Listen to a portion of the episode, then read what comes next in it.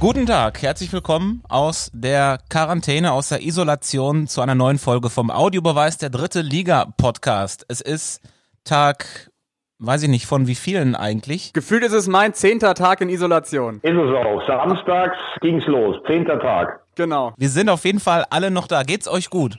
Danke. Ich kann euch nur eins sagen. Wir haben noch 13 vor uns. Ich glaube, wir haben sogar noch mehr vor uns. Aber kommt es euch nicht auch allen viel länger vor? Das sind erst zehn Tage? Ich glaube, weil die Einschränkungen immer so schrittweise kamen, hat man wirklich das Gefühl, es sind schon mehr als äh, zwei, zweieinhalb Wochen. Aber ich glaube, wenn man da jetzt noch 13 Tage raufrechnet, boah, ich möchte mir gar nicht vorstellen, wie das ist mit einer Familie mit drei kleinen Kindern und keinen Balkon haben. Das ist ja Wahnsinn. Das stimmt, das glaube ich auch, ist sehr anstrengend. Thomas Wagner ist vorsichtshalber ja, wie man an der Soundqualität erkennt, in einen Luftschutzbunker gegangen. Da kann dir wirklich gar nichts passieren.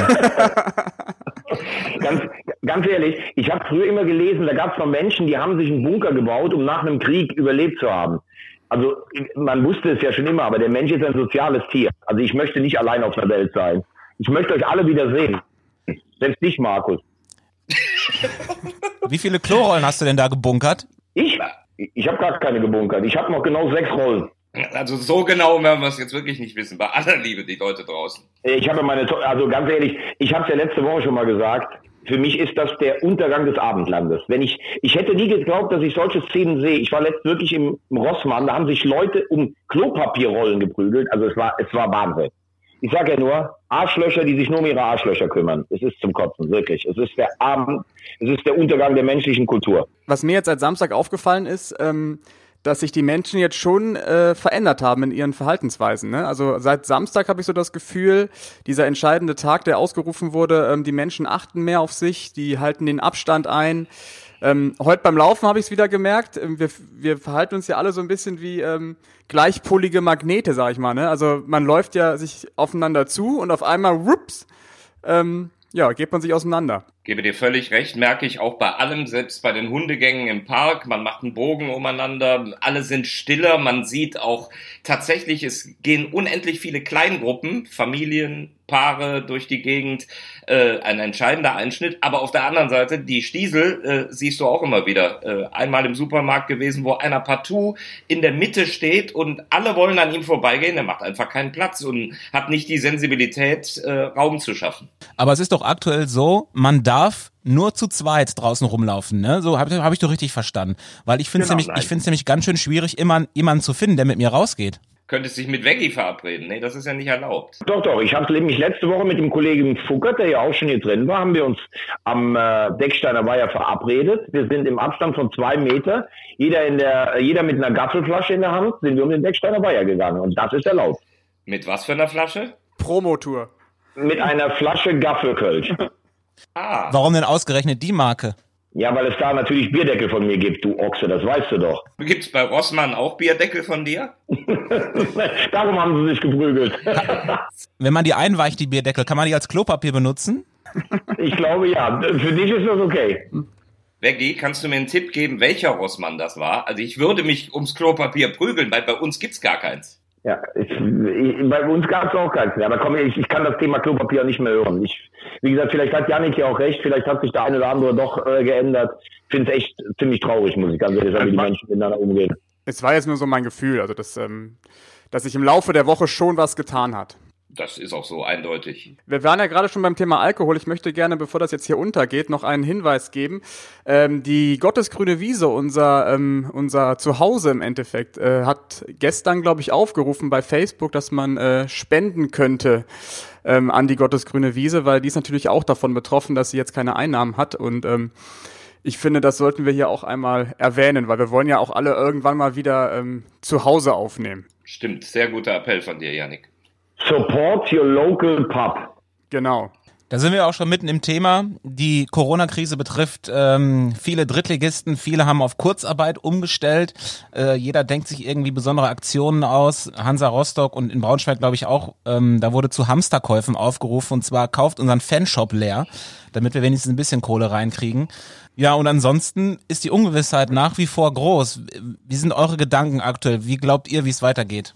Ähm, ich habe den Mut noch nicht verloren, dass es weitergeht. Also die, die erste Grundlage, die wir brauchten, war, dass die Europameisterschaft verlegt wird. So, damit haben wir ja zumindest schon mal einen zeitlichen Spielraum bis Ende Juni. Ähm, und auch wenn ich zwischendurch äh, seelisch nicht so optimistisch war, so Mitte letzter Woche, weil die Entwicklungen ja wirklich mehr als erschreckend waren, ähm, entwickelt sich so langsam bei mir der Optimismus, dass über die Vernunft der Menschen doch eine positive Entwicklung äh, reinkommt. Und wenn ich mich dann so reindenke, in China scheint es zwei Monate gedauert zu haben, dass wir äh, vielleicht tatsächlich über Geisterspiele nochmal eine Entwicklung reinkriegen. Und meine Meinung ist, Geisterspiele sind besser als keine Spiele. Also da muss ich nur sagen, ich glaube keine einzigen Zahl, die aus China kommt, muss ich mal als allererstes sagen. Äh, auch wenn es mich natürlich freuen würde, wenn das stimmen würde für die Menschen dort und insgesamt für die Entwicklung. Ähm, und wir haben ja letztes Mal relativ breit auseinandergelegt, was Geisterspiele für die dritte Liga bedeuten würden. Äh, also so schlimm ich es finde, ich kann mir nicht vorstellen, dass in der dritten Liga nochmal gespielt wird. Vor allen Dingen ist ja jetzt auch die Frage, wie gehst du mit Quarantäneprofis um, die es dann trotzdem noch bekommen, wenn jetzt in zwei, drei Wochen die Situation sich vielleicht ein bisschen entspannt. Sagst du dann, die musst du schnell isolieren ähm, und du musst die anderen testen, ob die es haben. Dann sagst du, das ist wie, der eine hat eine Leistenverletzung, der andere hat eine, eine Schienbeinverletzung, dann fehlt er halt einfach. Das wäre noch eine Möglichkeit, aber ich kann mir nicht vorstellen, dass wenn die dritte Liga Geisterspiele macht, dass das alle Vereine überleben, leider. Ähm, also unabhängig davon, ähm, ob es wieder weitergeht, wann es wieder weitergeht, war ich erstmal beeindruckt in dieser Woche von der ganzen Solidarität der Spieler, auch von der Bereitschaft, dass sie ähm, in Kurzarbeit gehen. Das, da gab es halt wirklich wenig Diskussion, glaube ich, innerhalb der Vereine. Ähm, ich war beeindruckt von den kreativen Aktionen, nicht nur von den Hamsterkäufen in Rostock oder in Braunschweig, sondern auch von Mannheim beispielsweise. Die tragen ja jetzt ihre Spiele online zu Ende und verkaufen dafür auch sogenannte Geistertickets. Die Spiele werden live gestreamt, also man, die Leute werden einfach alle kreativ. Ähm, ich habe ja letzte Woche auch schon gesagt, dass, es, dass ich nicht glaube, dass weitergespielt wird. Ähm, jetzt habe ich mir überlegt, es ist ja jetzt schon noch ein ganzer Monat, den ganzen April hätten wir ja jetzt noch Zeit. Deswegen, ähm, ja, wenn, wenn sich so eine leichte Verbesserung einstellen sollte, kann ich mir sogar wieder vorstellen, ähm, dass wir doch noch Fußball in der dritten Liga sehen. Aber ich glaube, wichtiger, und das ist erstmal die Bundesliga und die zweite Liga, ich glaube, die hat erstmal erstmal Vorrang. Und ich möchte nur noch mal gerade ergänzen, die Grundlage meiner Überlegung, warum ich also weiter hoffe und daran glaube, dass es Geisterspiele gibt.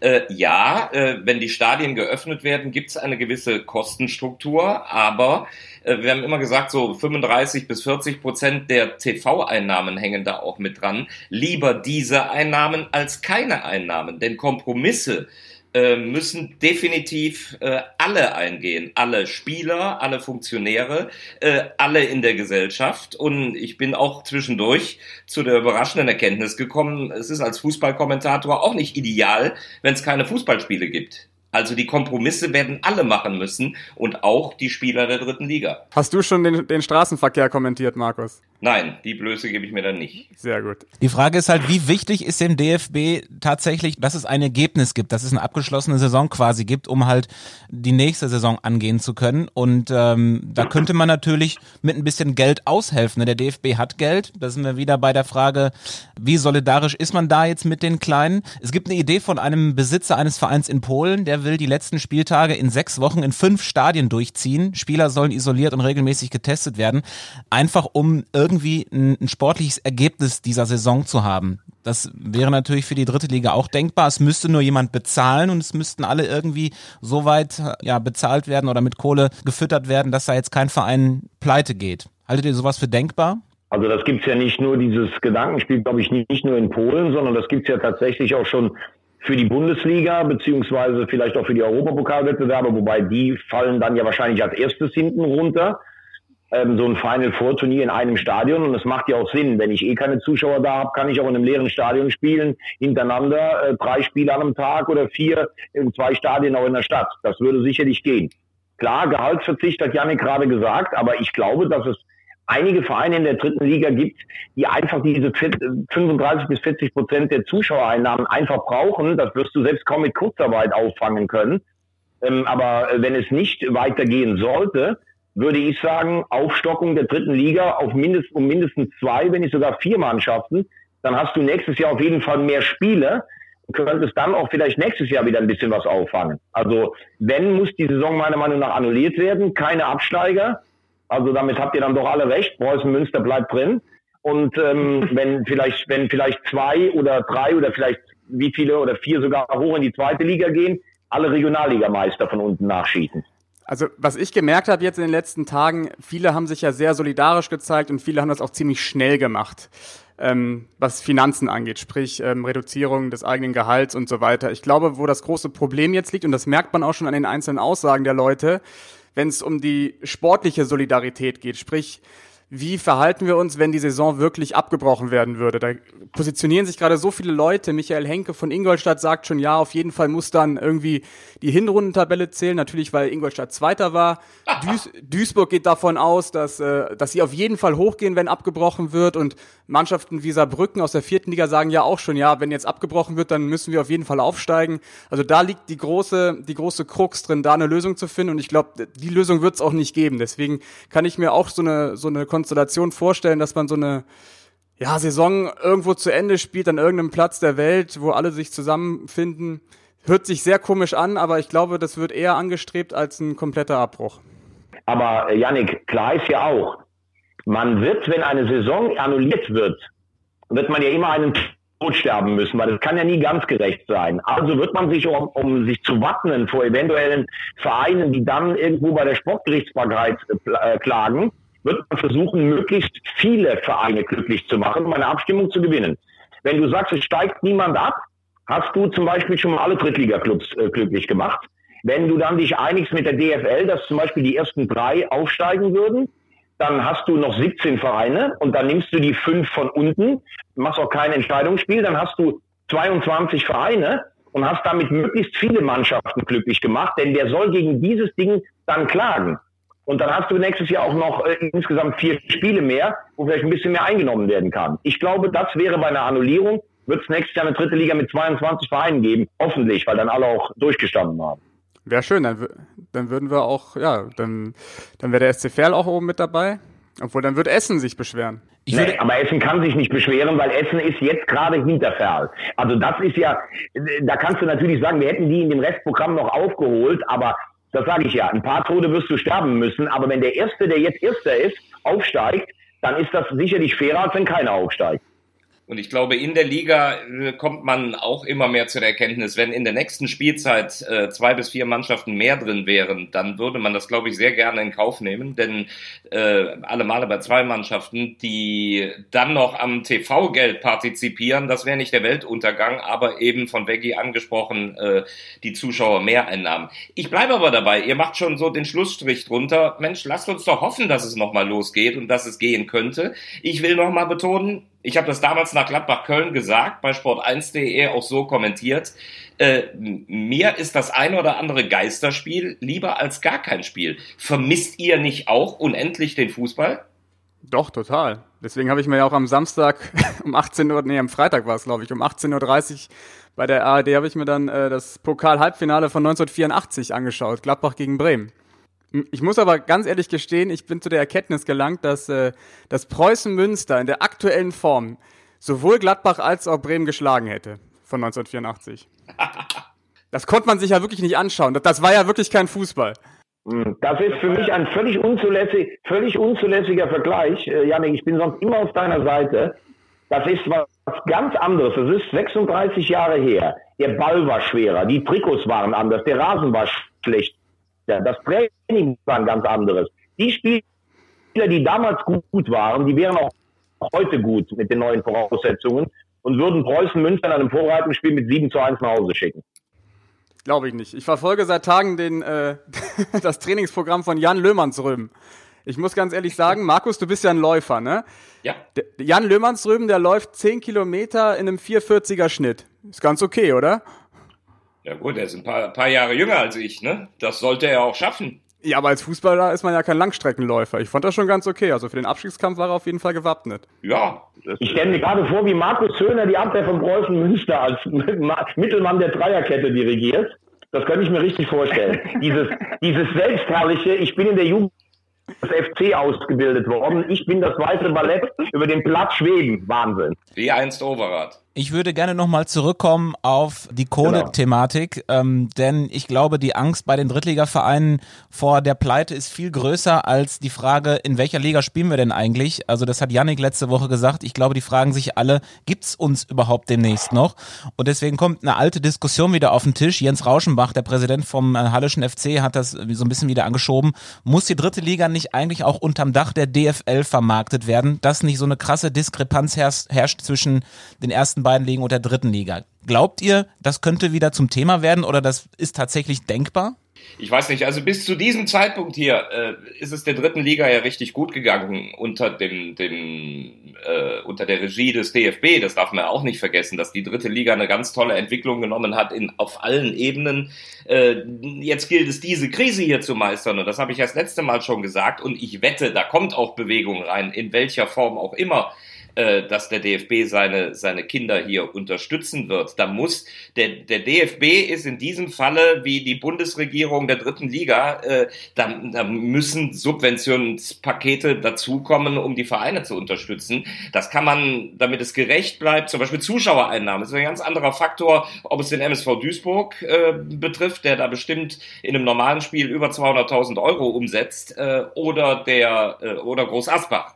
Ähm, das kann man aber an Lizenzunterlagen ableiten, möglicherweise. Und da ein gerechtes Miteinander schaffen, das hat ja Daniel Sauer aus Würzburg jetzt auch gesagt, äh, es muss eine Klarheit her, wie uns geholfen wird, aber dass den Vereinen geholfen wird von so einem reichen, starken Verband, das sehe ich als zwingend an. Ich finde aber, dass man mit Erschrecken feststellen muss, Wahnsinn, wie wenig Geld ähm, sich, äh, also die DFL anscheinend jetzt auch auf der Seite hat. Also das, das erstaunt mich wirklich nach dem, was da immer eingenommen wurde in den letzten Jahren eigentlich, oder?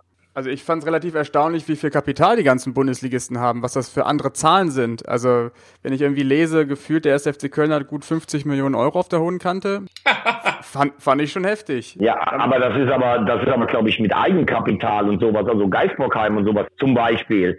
Also ich glaube, dass äh, also wenn der, wenn der Seifert sagt, wenn wir die Saison nicht zu Ende spielen, wird es nächstes Jahr keine 20 Profi-Clubs mehr in der ersten Liga 18 oder 20 geben. Also das finde ich schon, muss ich ehrlich sagen, wenn du jetzt sagst, vielleicht fällt ein halbes Jahr das Ganze aus, klar, große Firmen in Deutschland, die kämpfen ja auch, aber dass die Liga auch nichts auf der Seite hat, das ist schon hart, finde ich. Jetzt ist so ein bisschen aus der Hand in den Mund gelebt, ne, von dem Verein. Ein, ein bisschen total. Ich finde, das hat Christian Seifert ja an diesem Montag so klar und äh, ja, ein Stück weit auch, äh, als er es verkünden musste, weil er wird es immer gewusst haben, über die Lizenzierungsunterlagen äh, schockiert äh, verkündet hat, dass es so extrem ist. Und da siehst du mal, was, was dieser Konkurrenzkampf macht. Jeder geht bis an die Dachkante, jenseits jeglicher Vernunft. Manni Schwabel hat das für die dritte Liga jetzt auch gesagt. Ähm, äh, dass da die Verantwortungsträger in sich gehen sollen, dass sie, dass sie in den letzten Jahren viel zu wenig auf die Faktoren Nachwuchs und zu hohe Gehaltkosten äh, geachtet haben. In diesem Sinne, äh, das gilt ja allgemeingesellschaftlich für den Fußball, aber auch für Unternehmen, dass sich viele Gedanken machen werden, wie schnell alles zusammenklappen kann und man künftig ein bisschen anders plant. Auf der anderen Seite ist es natürlich schon so, ähm, ich habe eben mit Yannick mal kurz gesprochen, wie schnell das jetzt geht. Wir haben vor zwei Wochen noch Fußball gespielt, also und jetzt hast du das Gefühl, die Welt steht still und du kannst eigentlich nur noch stark gucken, welcher, welcher Wirtschaftsriese oder welche Firma knickt denn als erstes ein wenn man natürlich dann auch liest, dass jetzt eigentlich schon auch die DFL kaum noch in der Lage ist, ähm, Gehälter von Kameraleuten zu zahlen, sowas, weil natürlich dann auch gefragt wird, ja, wenn wir, wenn, wir kriegen auch, glaube ich, nur von diesen ganzen Tranchen sechs Prozent und sowas als Liga. Das ist natürlich schon alles sehr auf Kante genäht. Aber genau das ist der Gesamtzustand. Ja, man liest ja sehr viel in diesen Tagen und äh, ich lese aktuell die Biografie von Jürgen Klopp und ähm, da gab es auch eine Querverbindung zur dritten Liga, weil Jürgen Klopp ähm, hat einen hat eine D-Jugendmannschaft trainiert äh, zu seiner aktiven Zeit und ähm, dabei war ein aktueller Drittligatrainer. Welcher war's? Also welchen Drittligatrainer hat Jürgen Klopp ähm, trainiert? Also? Beusen. Nee, zu alt. Ich glaube, Veggie würde drauf kommen. Ich bin gerade, ich bin gerade überlegen. Ich habe ja noch ein bisschen Zeit, oder? Du hast noch ein bisschen Zeit. Also Jürgen Klopp hat zu seiner aktiven Zeit schon relativ früh eine D-Jugendmannschaft trainiert. Und da spielt, spielte damals ein aktueller Drittligatrainer mit. Wer war das? Das ist ja wirklich eine überragende Frage. Muss ich dir erstmal als, als äh, Kompliment, muss ich dir das mal gerade machen. Das ist ja Wahnsinn. Boah, ist das stark. Mhm. Reisinger?